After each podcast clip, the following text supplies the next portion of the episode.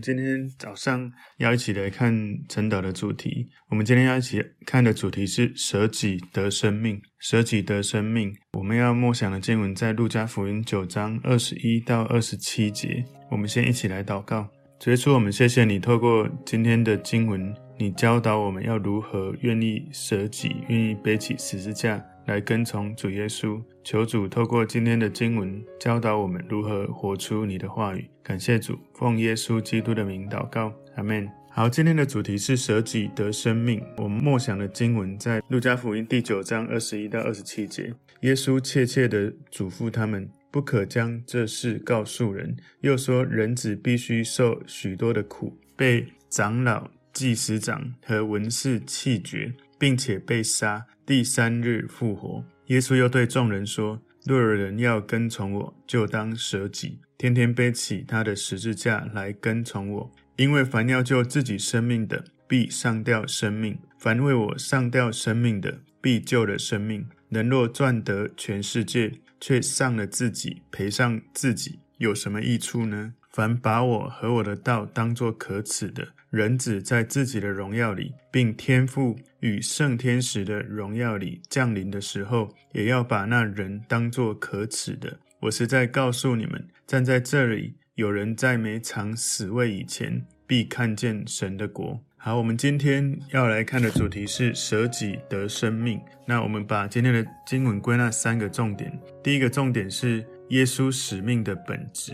耶稣使命的本质。路加福音九章二十一节，耶稣切切地嘱咐他们，不可将这事告诉人。所以耶稣他很高兴他的门徒认识到耶稣基督是谁哦。如果你从今天第九章的经文你往前看哦，你就可以看到在大概十八到二十节这里，耶稣问门徒们：你们说我是谁？彼得回答说：是神所立的。基督，也就是说，耶稣他其实是应该是会觉得高兴的哦，就知道门徒能够认识到他是谁，但是时候还没有到，他还不希望众人知道他的身份。大部分人不能够理解耶稣真的是弥赛亚，却必须要受苦。那耶稣希望门徒要先明白这一点：耶稣是救世主，是弥赛亚，但是需要受苦。所以在基督徒们在传递耶稣基督是弥赛亚之前，他们必须要先明白那是什么意思，还有他们一定要了解这件事情的意义，否则许多时候人们的这些想法其实跟神并不一致，但是在传递的时候是传错误的消息。在当时候，犹太人对于基督哈，就是弥赛亚救世主有一个错误的观念呢。他们的观念就是，那个要来到这个世界的救世主弥赛亚，是他们这个犹太人民族的救星，要来率领犹太人反抗这些外邦人、这些异族的统治，然后建立一个纯粹的犹太人的国度，一个太平的国度。所以，如果把他是基督宣扬出去，对于耶稣基督他来到这个世界，对全人类救赎的工作没有益处，反而会带来。乱源哦，所以我们要知道，属血气的人不领会神属灵的事，反倒以为愚拙。这个是保罗在哥林多前书二章十四节说的哈。我们不要随便的就以为说我们的想法、我们的感觉。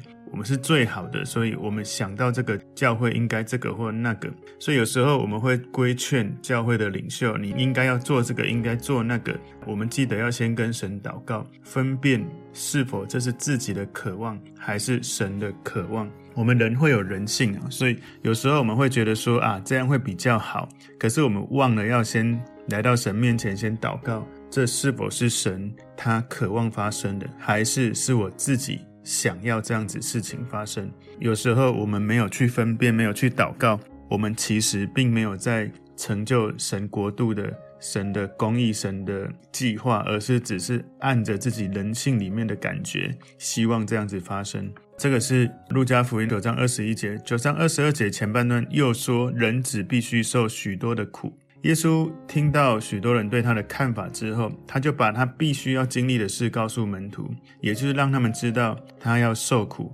被弃绝，然后被杀，在第三天要复活。老实说，如果你的老师跟你讲这样的事情，你应该不会感到高兴，你也不希望这样的事情发生。甚至如果你的牧师他出去宣教，去不同的城市，你可能就会觉得啊，舍不得啊，啊，可不可以永远都在身边？其实耶稣他要门徒们知道，他在做的是天父的使命。当时所有这些犹太人的期望或希望耶稣是一个国家或政治上的弥赛亚，是一个以这个民族的救星的角度来看哦。当时许多这些犹太人，他们是用这个观点，他们就哇。怎么本来要来拯救我们脱离这种被政权不平等待遇的这种状态，平反一下？怎么你来，你要受苦，你要死，真的是让人难以置信。所以，如果你是一个，举例来说，我们最近假设有总统要选举了，你是一个总统候选人的这个竞选团队，你很努力的要帮助这个总统候选人能够竞选成功，结果在选举的这个投票结束那一天哈，就是隔天要开票了。结果结束那一天，你支持的这个总统候选人，他宣布他要前往总统府，然后在那个地方要被弃绝、被杀害。如果你是这些竞选团队，你会非常的震惊。其实这就是耶稣当时他们身边许多可能跟随他的人所面临到的可能的感受了。所以耶稣讲到说，人子必须受许多的苦。请注意，这里有一个词叫做“必须”哈，must，一定要发生的。这不是只是一个计划、一个想法或是一个预测，都不是。这是要应验创世以前神为我们的救恩就计划好的事情。你可以去看彼得前书一章二十节，基督在创世以前是预先被神知道的。却在这末世才为你们显现，所以你知道，从彼得前书我们就看到这件事情：耶稣基督来到世界，为我们受苦，上十字架、死、复活、升天，这些事情是在创世以前，在神的心里就已经预定好了。启示录十三章八节说：“凡住在地上，名字从创世以来没有记在被杀之羔羊生命册上的人，都要拜他。”所以你知道，耶稣基督他来到这个世界，他不是他那个时代的君王，他是全人类、全时间的君王，是永恒的君王。有时候人哈以为他在体贴耶稣，有时候人以为他在体贴领袖，他想要做的事情，其实他看的眼光只有在那一个小小的。时间空间里，但是如果我们能够回到神面前跟神交流，用神永恒的时间空间来看，我们不会那么多的用人的情绪觉得应该要这样才对，而是你能够从神的计划、神的慈爱、神的永恒来思考。想一想，当时耶稣所带领的这些门徒，这些相信他的基督徒，如果他们都觉得他们只需要耶稣在这个时代就好。把耶稣留在那个地方，而没有死，没有复活，或者这样子讲了，耶稣死又复活了。然后这一群门徒们、基督徒们，他们觉得哇，待在这里真好，最好都不要再离开。耶稣永远不会再来，因为耶稣再来的计划是福音要传遍万国。所以，我们身为基督徒要有这样子的了解，你的渴望要对准神的渴望，而不是只是自己用一个比较短的眼光在看时间空间，否则我们会错失了神的心意，而是希望神对齐我们。路加福音九章二十二节后半段说，被长老、祭司长和文士弃绝。并且被杀，第三日复活。所以复活跟耶稣受苦一样，都是必须的。耶稣必须从死里复活，这也是上帝的计划。所以舍己得生命，今天第一个重点是耶稣使命的本质。从这一点，我们要去思考。有时候我们在建议别人，或者在建议。教会或牧者或任何人，我们要先思考我们在提的这些想法，到底是我们个人的私欲渴望，还是我们祷告后上帝给我们的内心的触动、知道感动说，啊这样子，上帝有给我这样子的领受。其实有时候我们安静下来会知道，舍己得生命。今天第二个重点哦，耶稣呼吁跟随者要舍己，耶稣呼吁跟随者要舍己。路加福音九章二十三节，耶稣又对众人说：“若有人要跟从我，就当舍己，天天背起他的十字架来跟从我。”所以，耶稣不只是对众人说，耶稣他自己会受苦，会被人弃绝，会死在十字架。哇！光是听到这里，你是门徒或是跟随的这些信徒，哈。你听到这个可能都已经觉得够糟了，结果现在耶稣又告诉他们更进一步，就是你们这些人也要经历这样子的事情，就是他们呢，这些门徒、这些跟随者也必须经历这样的事情，或至少要有这样子的意愿。耶稣在讲这些话的时候，当时听到的人都会明白他的意思，因为在罗马世界哈，在当时一个人被钉死在十字架之前，他必须他要背着自己的十字架，或者至少要背着十字架的这个横木，去到执行死刑的地方。所以罗马的这些政府哈，罗马人他们把一些罪犯钉十字架之前，他们不只是直接带他到十字架的前面钉上去，而是先让他背着十字架走一段路程。那是一个被修路、被鞭打的历程。我曾经在耶路撒冷哈走过那一段路，老实说，你不背十字架就已经是有一段。不短的路了，那你在背着十字架这样走，其实真的会让你精疲力尽，然后而且让你修路到不行哦，在那个路上，所以那一条路有一个俗称叫苦路，是耶稣行走的苦路。背起十字架的人，他们最后走到十字架的时候，会死在十字架上面。没有人会因为觉得有趣，想要去背十字架。所以耶稣的第一批听众不需要解释十字架到底是什么，他们知道那是一种折磨，是一种死亡跟羞辱的一种行刑的工具。如果有人背起他的十字架，意思就是这是一个单程的旅程，他去了就回不来了。在现实的生活里面，当然也不会有人想要背起这种。罗马世界的十字架，哈，自愿愿意这样，应该是不会有人会这样子，反而是当时人们是被迫背十字架，不是自愿的。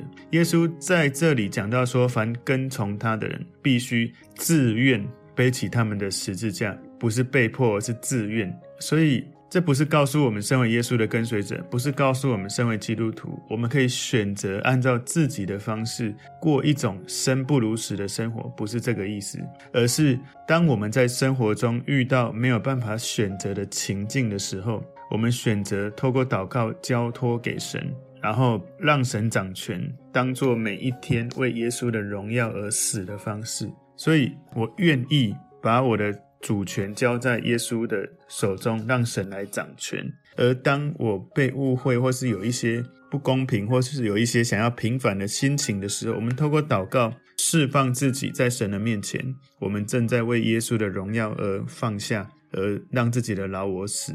所以舍己，天天背起他的十字架，你可以看到。这句话的前后，就是舍己，逗号，天天背起他的十字架。那耶稣就把舍己这件事等同于背起他的十字架，所以舍己，天天背起十字架是一样的意思。十字架不是自抬身价或是自我肯定，背十字架的人都知道，他们救不了自己。那个背在十字架上面的自己，如果是在当时罗马政权的这种方法，一定是会死。所以我们要反思一下，当人们在戴十字架项链的时候，是不是应该只是想要用这个十字架来装饰自己，好像自己还蛮非选还是真的愿意背起十字架？两种心态是不一样的，内在生命反映出来的外在生命氛围完全不一样。所以，当我们有机会戴十字架的时候，我们是否也许可以把这样的愿意舍己的心献上耶稣，透过戴十字架提醒自己，当然不是背在后面啊，你是挂在胸前。你是否看到十字架的时候有一个提醒，就是我愿意舍己献上自己，让耶稣来掌权。所以舍己意味着愿意放下自己，愿意让神为根本，让帮助他人为中心，哦，能够活出这样的生命。世上最完美的示范就是耶稣，他完全的活出这样的生活，他放下自己，以天父的旨意为优先，然后以天父为根本，以服侍人的需要为中心。耶稣要我们活出他的脚踪，所以耶稣很清楚的告诉我们：天天背起十字架。他不是说有时候，不是说有一天或者一个月一天。当然，他在讲的不是你在肉体上每一天去拿一个十字架扛在背后，不是这个意思。他在讲这个是在讲属灵上的意义。当然不可能，你每一天照字面意思，每天去拿个十字架的木头背在背上，不可能这样子生活。不过呢，耶稣提醒我们，每一天都要有耶稣这样子的态度。所以简单来说，就是跟从耶稣。耶稣背起十字架，所以跟随他的基督徒也背起十字架。耶稣走向。自我死亡，跟随耶稣的人也要这样子做。什么意思哦？他的意思是这样：你愿意天天放下我的老我，让主耶稣来掌权我们的思想、我们的意志、我们的情感、我们的灵性、我们的行动。记得吗？我这几周的主日信息在提醒大家：你的想法没有改变，你整个人不会改变。如果你觉得我的想法就是我不可能，我没办法，你只是这样子想就好了，你就不可能去尝试可能的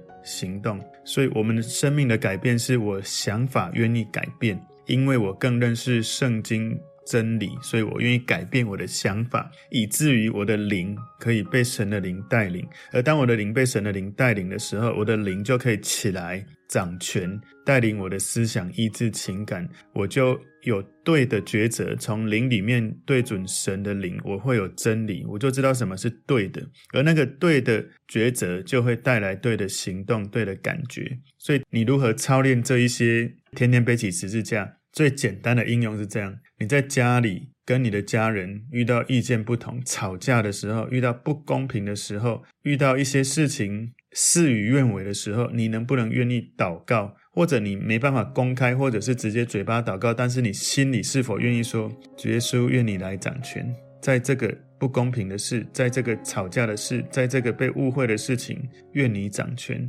求圣灵引导我的心灵，我愿意让你带领。”你知道吗？我常常在跟神互动的时候，发现我很快可以领受圣灵的带领，而且经历超自然，我觉得不可思议的转化。我发现一个非常非常简单。但是不是每个人都愿意做的事，就是你在祷告之前，先跟神说：“主耶稣，我愿意按照你的带领，请你告诉我。”你来掌权，你要我做什么？很多人在祷告的时候没有先愿意，而是先主耶稣，请你帮助我这件事。然后他在祷告这件事的时候，心里在评估：如果神给我这样的启示，我评估计算合不合理？计算我会不会牺牲？计算我会不会有好处？你知道，很多时候我们在祷告的时候，我们有太多自己的主权，以至于你的祷告其实不是在。让神带领，而是在要神做你的仆人。所以有时候我们的祷告会变成，好像我们都跟神讲了，为什么他都不做？因为我们是主权的人，所以我们会觉得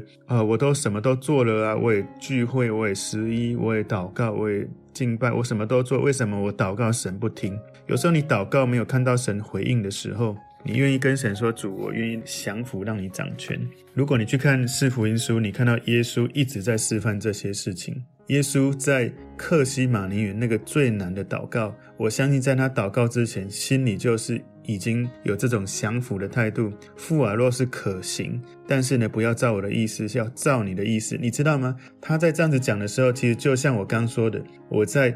求神之前，我已经表达我的态度是照你的，不是照我的意思。所以很多时候我们的祷告不能成就，常常是因为我们要神照我们的意思，而不是我们愿意按着神的心意去等候，或者去回应，或者去顺服。这是第二个重点。今天舍己得生命，第二个重点，耶稣呼吁跟随者要舍己。想一想，我们舍己的态度到底有多少？当事情不跟我们一致的时候，事与愿违，或者我们祷告没有立刻看到实现，或者我们觉得我们不被公平的对待，或者我们跟所爱的人在吵架的时候，我们是否愿意说：“主耶稣，你掌权，我愿意放下自己。”今天第三个重点，背十字架跟随耶稣的缘由。路加福音九章二十四节，因为凡要救自己生命的，必丧掉生命；凡为我丧掉生命的，必救了生命。所以，我们必须要这样跟随耶稣，因为这是我们获得生命的唯一的途径。听起来有点奇怪，就是除非你和耶稣一起走向死亡，否则你将永远无法获得生命。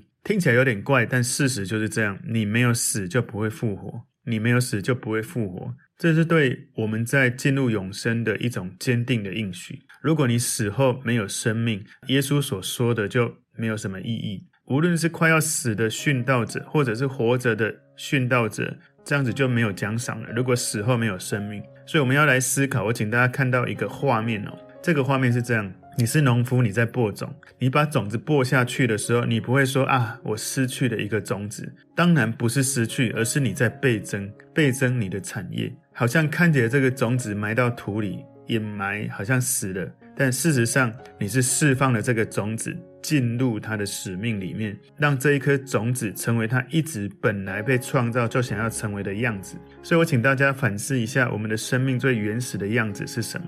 当然就是像神的样子，因为创世纪告诉我们，神照着他的形象造我们，所以神他已经用他的形象造了我们，而且他示范什么叫爱人到底，什么叫牺牲。他透过耶稣来到这个世界，给我们最好的榜样。所以，身为种子，想要成为的不是一个种子标本，放在那里没有发芽。种子它有一个潜力、一个驱动力、一个使命，它就是要在土里扎根、发芽、结实。而我们的生命最渴望的，不是当标本，不是好像我们活在这个时代来了走了，没有任何的事情发生。我们的生命不是要活出没有生产力、没有影响力的生命，那是撒旦要我们活的生命。撒旦要偷窃、杀害、毁坏你的梦想、你的信心、你的使命。而耶稣来是要让你得到生命，那个生命是丰盛的生命，是你里面充满神，那个丰盛是你活着就可以有灵里面的丰盛跟复兴，而带出你属世，让人看见上帝与你同在，你有属神的恩膏，有神同在的祝福，能够影响你所存活的时代。这样子就像是一粒麦子死了，你愿意让自己老我死，让神的神性从你身上释放，长出许多子粒来。所以，一个人没有舍己让老我死，神没有办法让你长出新的生命。我们没有办法发芽结实。所以，这是路加福音九章二十四节，背起十字架跟随耶稣的缘由。哈，这是第三个重点。路加福音九章二十五节，人若赚得全世界，却丧了自己，赔上自己，有什么益处呢？所以，如果你回避跟耶稣一起走向死亡，或者是放下自己，有一个可能是我们可以赚得全世界，我们可以得到许多。我们在个人的私欲好像得到了许多，可是最终我们会失去一切。从一个例子哈，耶稣曾经有一个机会，透过敬拜撒旦，立刻可以得到全世界。他不需要上十字架，他就可以拥有了这个全世界。可是那不是神的心意。你可以去看路加福音四章五到八节，这里面呢，魔鬼带着耶稣到山上，给他看万国，告诉他一切权柄荣华，我都可以给你，只要你拜我，我就把这一切全世界给你。当然，那不是神的心意哈。有时候我们自己或者我们身边的人会要我们用一个最捷径的方式来达到我们渴望的目标，但是那不是神的心意。所以，耶稣他透过顺服天父，他经历了死亡，经历了复活，经历了胜利得胜。那是因为他舍己背十字架而产生的大能。所以会让你很惊讶的，就是好像你要舍己，你要放下自己，好像会失去，会很可怜，会不舒服，会被没有自由的感觉。事实上，会让你惊讶的就是，这种生活在耶稣面前的人，才是真正快乐的人，是从他里面到外面有满足的喜乐，是讲不出来。做梦会想笑，走路会想笑，脚步很轻盈，会觉得不知道为什么有一种。讲不出来神同在的喜乐，因为这不是世界可以领受的，这是从神而来的。所以从始到终，我们的生命愿意献给耶稣，我们过一个以神为根本、以服侍他人为中心的生活，不会从我们的生命夺走什么，反而神会让我们的生命更丰盛。很多人都觉得说，我让耶稣掌权就没有自由了啊，反而你自己掌权才没有自由，因为你很容易就会被撒旦牵引走了。你自己掌权，当撒旦来说，你拜我，我就把全世界给你，你可能立刻就拜了，因为你的自我其实是没有神的灵性，你的自我是一种自私的。中心比较容易被撒旦带走的生命，所以我们被撒旦带走的时候，有时候走很远的时候，发现生命的问题让你千疮百孔，不能够再走的时候，很多人这个时候才愿意再回到神面前，让神带领跟掌权。有的人可能走了一小段路，几个月、几年回来；有的人走了几十年回来。哇，那你知道你的人生浪费了多少跟神同行的机会？路加福音九章二十六节说：“凡把我和我的道当作可耻的，人只在自己的荣耀里，并天父与圣天使的荣耀里降临的时候，也要把那人当作可耻的。所以，要跟耶稣一起走向死亡，不是容易的事情。意思是我们需要与一个被人藐视、被人处死的人，好像走在一起的感觉。”但是如果我们把耶稣当作可耻的，他也会把我们当作可耻的。这是一个神邀请人忠于耶稣的一种很热切的呼召。神想要知道我们是不是会把神或者神的真理当作可耻的。如果耶稣不是神，这是邀请人在拜偶像；因为耶稣是神，所以这是一个敬拜神的呼召。如果把耶稣当作可耻的，耶稣他在世界上。人间哈，在传道的过程里面，有人把它当作可耻的，这可以理解哈，因为当时的这个罗马时代背景。可是令人惊讶跟震惊，就是如果在今天这个时代，还有人把耶稣当可耻的，真的是会不容易理解哈。我说不容易理解，是我们没有在那个时空背景，你知道吗？因为如果你知道耶稣在完全的荣耀里面显明他为我们牺牲的爱，他在复活的荣耀里面显明他的。全能，他在升天的时候得到了尊荣，而在天上，他为我们祷告，他不断的在释放他的爱，在我们的生命里面，有谁会把这样子的耶稣当作可耻？如果会的话，有可能是没有真实的经历，或者在灵性的成熟上没有去经历到神的带领。有一些人觉得可耻哦，这些人觉得啊，我让人知道我是信耶稣，其实他心里相信耶稣，可是他觉得可耻。你知道吗？他嘴巴说相信，但是可能没有真的相信，因为你不会为一个你不相信的事情感觉到羞耻。如果我不相信这件事情，我根本不需要羞耻，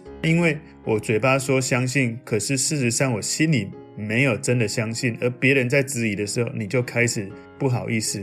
所以一个人会相信，是他从里到外的相信，他就不会觉得可耻。如果一个人相信，但是对自己的信仰没有自信、没有满意。当做可耻，很害怕被别人看到。公众场合你在饭前祷告，然后当做可耻，就是当谈论到基督教，你就赶快回避，不敢多谈；当谈到基督徒，你就不敢让别人知道。为什么会害怕？因为可能有社会的压力，有一些是因为文化，有一些是因为骄傲，有时候是因为同侪。客观来说，羞耻是一种不一致的状态哦。因为如果你真的相信又感到羞耻，那你里面跟外面是不一致的。所以，特别是比较年轻的青少年哦，他们信耶稣，可是他们更看重的是身边的人的想法，所以他们信的其实不是耶稣，是信同侪的看法。所以，许多的青少年呢，哈，这是我的观察，他们不敢承认他是基督徒。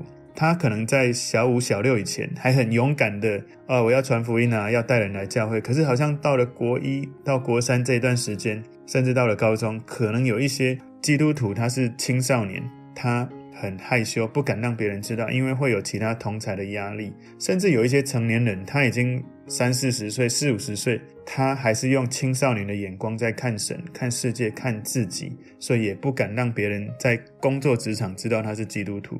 这是跟神的关系、对神的认识、属灵生命成熟度的议题。路加福音九章二十七节，我实在告诉你们，站在这里的有人在没尝死味以前，必看见神的国。所以耶稣在强烈的呼召门徒跟随他，让老我死去，他会有一个极大荣耀的应许。当然，在当时那个时代，有可能你为了跟随耶稣，不只是要天天放下，而且有可能真的会面临死亡这样的事情，肉体的死亡。因为当时在跟随耶稣的过程，有一些的被逼迫。其实，在现在这个时代，在一些国家还是会有这样的事情。所以，耶稣要让他们知道，跟随耶稣并不只是一种苦难跟死亡，而是一种你可以在灵里面对主有盼望。一切的结局不是死亡，因为我们有灵魂体，我们会在离开这个世界死的时候，有一种盼望，知道永恒里面上帝的带领跟奖赏。所以，今天的主题是舍己得生命。第一个重点，耶稣使命的本质；第二个重点，耶稣呼吁跟随者要舍己；第三个重点，背十字架跟随耶稣的缘由。我们一起来祷告：主耶稣，谢谢你为我们舍己，你为我们背起十字架，为我们死，为我们复活。求主，你教导我们如何活出舍己得到生命，为更多生命倍增生命的这种历程。谢谢主，奉耶稣基督的名祷告，阿门。的名祷告，阿门。